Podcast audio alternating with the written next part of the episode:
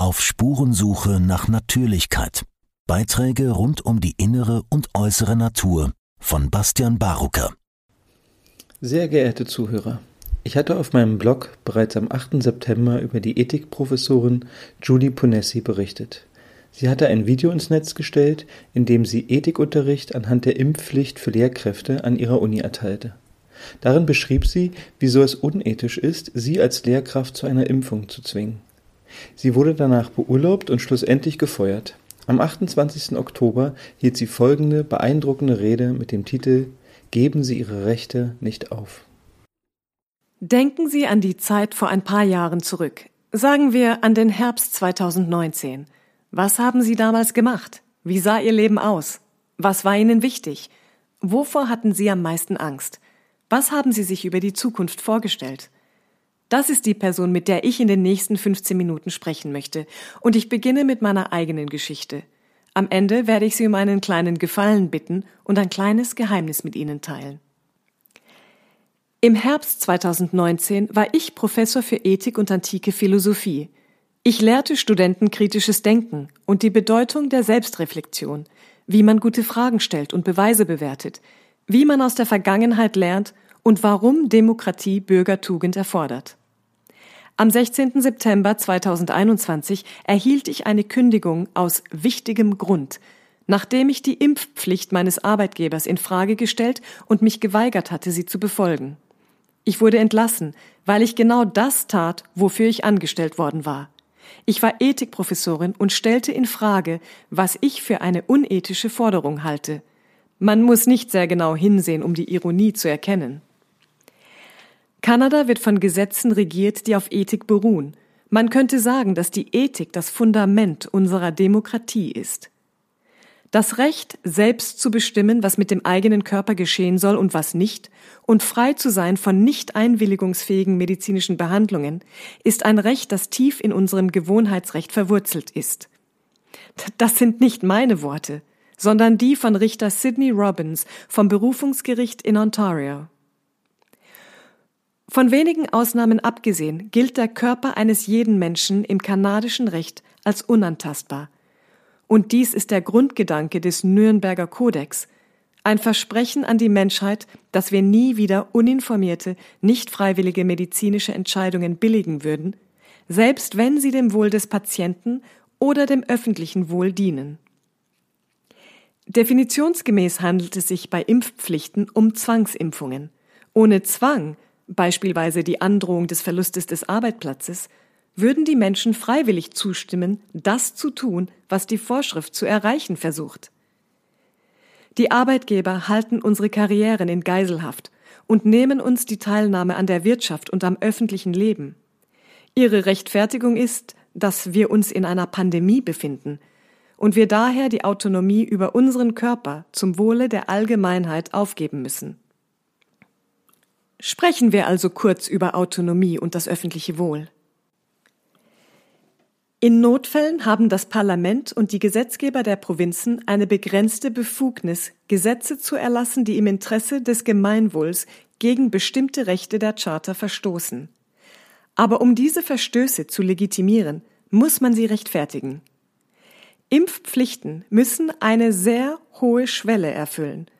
Covid-19 müsste zum Beispiel ein hochvirulenter Erreger sein, für den es keine geeignete Behandlung gibt, und die Impfstoffe müssten nachweislich wirksam und sicher sein. Der derzeitige Stand der Dinge in Kanada erfüllt keines dieser Kriterien. Bedenken Sie diese Fakten. Erstens. Covid-19 hat eine Infektionsrate, die nicht einmal ein Prozent derjenigen der Pocken beträgt und für Kinder stellt es ein noch geringeres Risiko dar. Zweitens. Es gibt eine Reihe von sicheren, hochwirksamen Arzneimitteln zur Behandlung, einschließlich monoklonaler Antikörper, Ivermectin, Fluvoxamin, Vitamin D und Zink. Und drittens, die neuen Impfstoffe führten zu mehr Nebenwirkungen, einschließlich zahlloser Todesfälle, als alle anderen auf dem Markt befindlichen Impfstoffe in den letzten 30 Jahren zusammen. In Anbetracht dieser Fakten habe ich viele Fragen. Warum werden den Geimpften Impfpässe und Zugang zu öffentlichen Räumen gewährt, obwohl der Direktor der CDC erklärt hat, dass die Covid-19-Impfstoffe die Übertragung nicht verhindern können? Warum sind die Impfung die einzige Strategie zur Eindämmung der Krankheit, obwohl neue Erkenntnisse, einschließlich einer aktuellen Harvard-Studie, keinen erkennbaren Zusammenhang zwischen der Impfrate und den Neuerkrankungen zeigen? Warum hält unsere Regierung weiterhin Ivermectin als empfohlene Behandlung zurück, obwohl die nationalen Gesundheitsinstitute der USA es unterstützen und der indische Bundesstaat Uttar Pradesh es an seine 230 Millionen Einwohner verteilt hat, wodurch die Covid-Todesrate auf fast null gesunken ist? Wie konnte Indien Kanada in der Gesundheitsversorgung überholen? Warum sind wir im Begriff, Fünfjährige zu impfen, wenn Covid für sie ein geringeres Risiko darstellt als die möglichen Impfstoffreaktionen und wenn es kein wirksames Überwachungssystem für die Impfstoffe gibt? Warum konzentrieren wir uns auf die geringen Vorteile der durch Impfung erzeugten Immunität, wenn Studien aus der Praxis zeigen, dass die natürliche Immunität mehr Schutz bietet, stärker und dauerhafter ist? Warum beschämen wir die Impfverweigerer und nicht die Impfbefürworter? Warum, so fragte kürzlich eine Krankenschwester, müssen die Geschützten vor den Ungeschützten geschützt werden, indem man die Ungeschützten zwingt, den Schutz anzuwenden, der die Geschützten von vornherein nicht geschützt hat? In jeder Hinsicht und aus jedem Blickwinkel ist dies ein Kartenhaus, das zusammenzubrechen droht. Aber die Frage, die mich interessiert, lautet, warum ist es nicht schon zusammengebrochen? Warum stehen diese Fragen nicht jeden Tag in den Schlagzeilen aller großen kanadischen Zeitungen? Haben die richtigen Leute einfach nicht die richtigen Daten gesehen? Handelt es sich nur um einen Schreibfehler in globalem Ausmaß?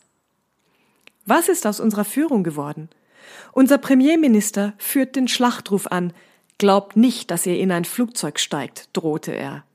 Wahlkampfversprechen sind jetzt öffentliche Politik der Segregation. Unsere Regierung ermutigt uns täglich, spalterisch und hasserfüllt zu sein. Wie haben sich die Dinge so drastisch verändert? Wie konnten wir Kanadier uns so drastisch verändern? Meiner Beobachtung nach haben wir es nicht nur mit einem Virus zu tun, sondern mit einer Pandemie der Nachgiebigkeit und Selbstgefälligkeit, mit einer Kultur des Schweigens, der Zensur und des institutionalisierten Mobbings. Die Mainstream-Medien sprechen gerne davon, dass wir einen Informationskrieg führen, dass Fehlinformationen und sogar Fragen und Zweifel diese Pandemie ausgelöst haben. Aber es sind nicht nur Informationen, die in diesem Krieg als Waffe eingesetzt werden, sondern auch das Recht des Einzelnen, für sich selbst zu denken. Ich habe gehört, dass manche Leute sagen, nun, ich weiß nicht so viel über Viren, also sollte ich eigentlich keine Meinung haben, aber die Frage ist nicht, ob Sie mehr über Virologie wissen als unsere Beamten des öffentlichen Gesundheitswesens. Die Frage ist, warum wir Sie nicht alle dazu auffordern zu erklären, warum Sie nicht bereit sind, sich mit den Beweisen auseinanderzusetzen und mit jemandem zu diskutieren, der eine andere Meinung hat. Wir sollten nicht nach einem Ergebnis rufen, sondern nach der Wiederherstellung eines Prozesses. Ohne diesen Prozess haben wir keine Wissenschaft, haben wir keine Demokratie.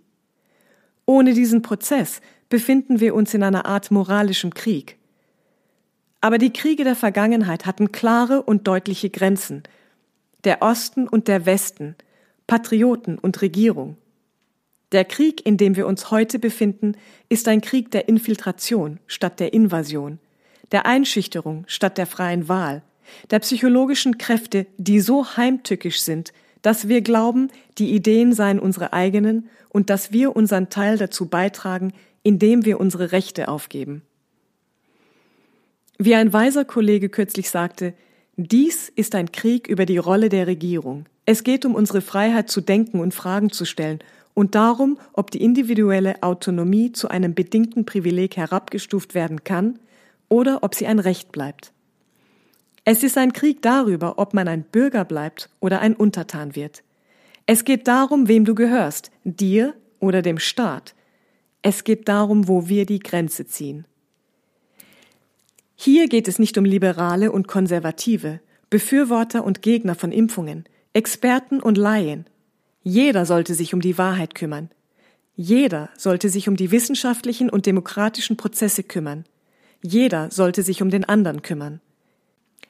Ich würde behaupten, dass es wenig wert ist, das Überleben unserer Nation zu sichern, wenn unsere Freiheit zu debattieren, zu kritisieren und Beweise für das zu fordern, was unsere Regierung von uns verlangt, nicht mit ihr überlebt. Als jemand, der in den 70er Jahren geboren wurde, hätte ich nie gedacht, dass dies ein Krieg sein würde, den ich würde führen müssen, dass das Recht auf körperliche Autonomie, auf freien und transparenten Informationsaustausch in Gefahr sein würde. Denken Sie nur eine Minute lang an die unvorstellbarsten Gräueltaten des letzten Jahrhunderts, die Endlösung, die südafrikanische Apartheid, die Völkermorde in Ruanda und Kambodscha. Sollten wir uns nicht an die Gräueltaten der Vergangenheit erinnern, damit wir sie nicht wiederholen? Nun, das Gedächtnis ist kurz, Familienbande werden zerrissen, neue Sorgen verdrängen die alten und die Lehren aus der Vergangenheit verblassen in der Geschichte, um vergessen zu werden. Heute scheinen die Geimpften alle Rechte und Privilegien einer zivilisierten Gesellschaft zu genießen. Freizügigkeit, Zugang zu Bildung und die Zustimmung von Regierungen, Gesetzgebern, Journalisten, Freunden und Familie. Die Impfung ist die Eintrittskarte zu einer bedingten Rückkehr unseres Rechts auf Teilhabe an der kanadischen Gesellschaft. Aber wie John F. Kennedy sagte, die Rechte eines jeden Menschen werden geschmälert, wenn die Rechte eines einzigen Menschen bedroht sind. Ich habe keinen Zweifel daran, dass Covid-19 die größte Bedrohung für die Menschheit ist, mit der wir je konfrontiert waren. Nicht wegen eines Virus. Das ist nur ein Kapitel einer viel längeren, komplexeren Geschichte, sondern wegen unserer Reaktion darauf. Und diese Reaktion verdient meiner Meinung nach ihren Platz in jedem Lehrbuch der medizinischen Ethik, das im nächsten Jahrhundert erscheinen wird. Was können wir tun? Wie der kanadische Chemiker und Autor Orlando Batista sagte, ein Fehler wird erst dann zu einem Fehler, wenn man sich weigert, ihn zu korrigieren. In unserer Welt scheinen Höflichkeit, Durchkommen und unter dem Radar fliegen die Ziele zu sein. Die Revolutionäre der 60er Jahre sind verschwunden, die Patrioten des frühen Amerikas sind verschwunden. Wir sind die Opfer und die Soldaten einer Pandemie der Konformität. Aber Nachgiebigkeit ist keine Tugend, sie ist nicht neutral und sie ist ganz sicher nicht harmlos. Als Hannah Arendt 1961 für den New Yorker über den Prozess gegen Adolf Eichmann berichtete, erwartete sie einen komplexen, arroganten, teuflischen, vielleicht psychotischen Mann vorzufinden. Was sie vorfand, war genau das Gegenteil. Sie war beeindruckt von seiner Alltäglichkeit. Er war furchtbar und erschreckend normal, schrieb sie, ein Mann, der nur Befehle befolgt, wie er immer wieder sagte. Was sie fand, war das, was sie die Banalität des Bösen nannte, die gedankenlose Tendenz gewöhnlicher Menschen, Befehle zu befolgen, um sich anzupassen, ohne selbst zu denken. Die abweisenden, einstudierten Botschaften unserer Gesundheitsbehörden haben eine hocheffiziente Maschinerie geschaffen, die ihre Beweise nicht veröffentlicht und sich nicht an Debatten beteiligt, sondern nur Befehle erteilt, die wir brav befolgen. Mit Hilfe der Medien werden ihre Fehler vertuscht, ihre Politik nicht hinterfragt und Andersdenkende zum Schweigen gebracht. Wie können wir dieses Schweigen brechen? Wie können wir unsere Vernunft wiedererlangen und unsere Demokratie wieder aufbauen? Vielleicht ist es an der Zeit, ein wenig lauter zu werden. Studien haben bewiesen, dass sobald eine Idee von nur zehn Prozent der Bevölkerung angenommen wird, dies der Kipppunkt ist, an dem Ideen, Meinungen und Überzeugungen schnell von den anderen übernommen werden. Lautstarke oder laute zehn Prozent sind alles, was es braucht. Die Demokratie, die Herrschaft des Volkes, erlaubt nicht nur die freie Meinungsäußerung und Untersuchung, sie erfordert sie. Und das kleine Geheimnis, das ich Ihnen am Anfang versprochen habe? Hier ist es. Sie sind kein schlechter Mensch, weil Sie Beweise verlangen. Sie sind kein schlechter Mensch, weil Sie Ihren Instinkten vertrauen. Und Sie sind kein schlechter Mensch, weil Sie selbst denken wollen. Das Gegenteil ist sogar der Fall. Wenn Sie sich Sorgen über den Verlust von Gerechtigkeit machen, wenn Sie sich Sorgen darüber machen, welche Art von Leben für unsere Kinder möglich sein wird, wenn Sie Ihr Land zurückhaben wollen, das Land, um das uns die Welt einst beneidet hat, dann ist jetzt die Zeit zu handeln. Es gibt keinen Grund zu warten. Es gibt keinen Luxus und keine Entschuldigung zu warten. Wir brauchen sie jetzt. Jetzt ist es an der Zeit, unsere Politiker anzurufen und an unsere Zeitungen zu schreiben. Jetzt ist es an der Zeit zu protestieren. Jetzt ist es an der Zeit, unsere Regierung herauszufordern und ihr sogar zu widersprechen. Wie Margaret Mead sagte, zweifeln Sie nie daran, dass eine kleine Gruppe nachdenklicher, engagierter Bürger die Welt verändern kann. In der Tat ist dies das Einzige, was jemals geschehen ist. Mit anderen Worten, man braucht kein Stamm von Helden, keine Massen von Helden, kein Land von Helden. Du brauchst nur einen. Du kannst deinen Teil beitragen und du kannst etwas bewirken. Die Piloten der Southwest Airlines, die kanadischen Mounties, die Krankenschwestern des University Health Network, sie alle leisten einen Beitrag. Und der Gefallen, um den ich Sie bitten muss? Wir brauchen Helden jetzt mehr denn je. Unsere Demokratie verlangt nach Freiwilligen. Werden Sie ein Held sein für unser Land, für unsere Kinder? Werden Sie Teil der lauten zehn Prozent sein?